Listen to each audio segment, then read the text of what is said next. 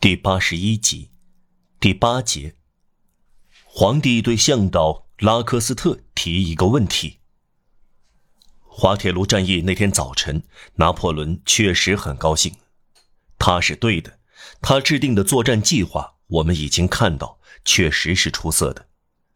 战斗一开始，形势就曲折多变。乌格蒙坚决顶住，胜利固若金汤；博多安阵亡。佛瓦失去战斗力，索瓦吕撞上那堵意想不到的大墙，头破血流。吉勒米诺疏忽大意，没有带炸药包，真要了命。炮队陷在泥泞中，没有护卫队的十五门大炮被胡克布里奇掀翻在挖道上，落在英军阵地的炮弹效果甚微，钻进雨水浸泡的土地，炸出的是一团团泥浆。弹片变成了泥水迸溅。皮雷进攻布雷纳拉勒毫不奏效，十五连骑兵几乎全部覆灭。英军右翼不用担心，左翼伤亡不大。难以奇怪的误解命令，没有将第一军的四个师排成纵队，而是聚集成厚厚的二十七行，两百人齐头并进，这样迎接枪炮。炮弹在人群中可怕的开花，进攻的队列散开了，斜插的炮队突然暴露出侧翼，博尔茹瓦、东兹洛和杜雷特受到连累，吉奥被击退。维厄中尉这个巴黎综合工科学校毕业的大力士。冒着防守格纳普到布鲁塞尔的大路拐弯处的英军从攻势辐射的枪弹，正用斧头劈开胜利的大门，却中弹受伤。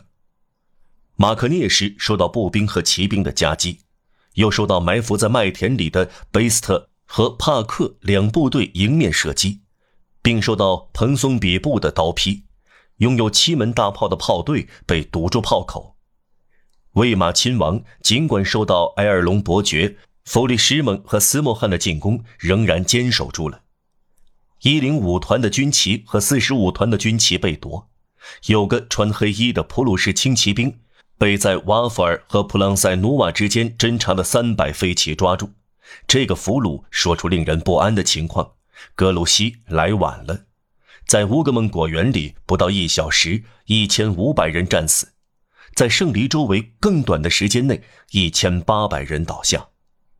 所有这些像风暴一样席卷而来的事件，仿佛战云从拿破仑面前掠过，几乎没有搅乱他的视线，也根本没有使他充满自信的高贵的脸阴沉下来。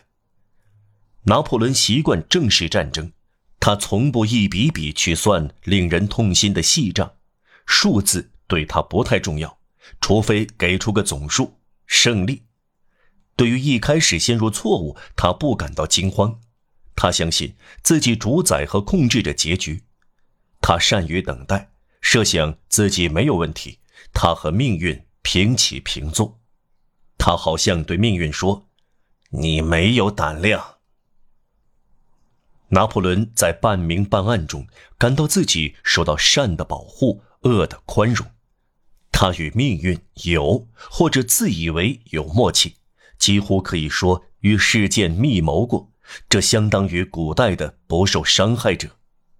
但是，当一个人经历过贝雷金耶、莱比锡和枫丹白露，似乎就可以不怀疑滑铁卢，在天际可以见到一道神秘的皱眉蹙额。正当威灵顿后退时，拿破仑不寒而栗。他突然看到圣约翰山高地上人走空了，英军前沿阵地消失不见。英军在集结，但躲了起来。皇帝在马凳上半站起来，胜利的闪光掠过他的眼睛。威灵顿一旦退到了索瓦涅森林，就会被歼灭，英国就要被法国最终压垮。克雷西、普瓦迪埃、马尔普拉盖。和拉米利埃的败北就可以雪耻，马伦哥的英雄抹去阿赞库之耻。皇帝考虑到可怕的变化，最后一次用望远镜观察战场的各个地方。他身后的卫士持枪肃立，带着一种虔诚的态度仰视他。他在沉思，他观察山坡，注意斜坡，细查树丛、黑麦地、小径。他似乎在数着每一棵灌木。他注视着两条大道上英军的障碍。那两处宽阔的路沿，一处位于圣黎之上的戈纳普大路上，装备了两门大炮。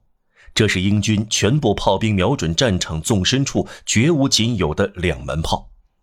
另一处位于尼维尔大路上，那里沙塞旅的荷兰步兵刺刀闪闪发光。他注意到，在这障碍附近漆成白色的古老的圣尼古拉教堂，它位于朝向布雷纳拉勒的岔道口。他俯下身，低声对向导拉克斯特说话。向导摇了摇头，可能有意骗人。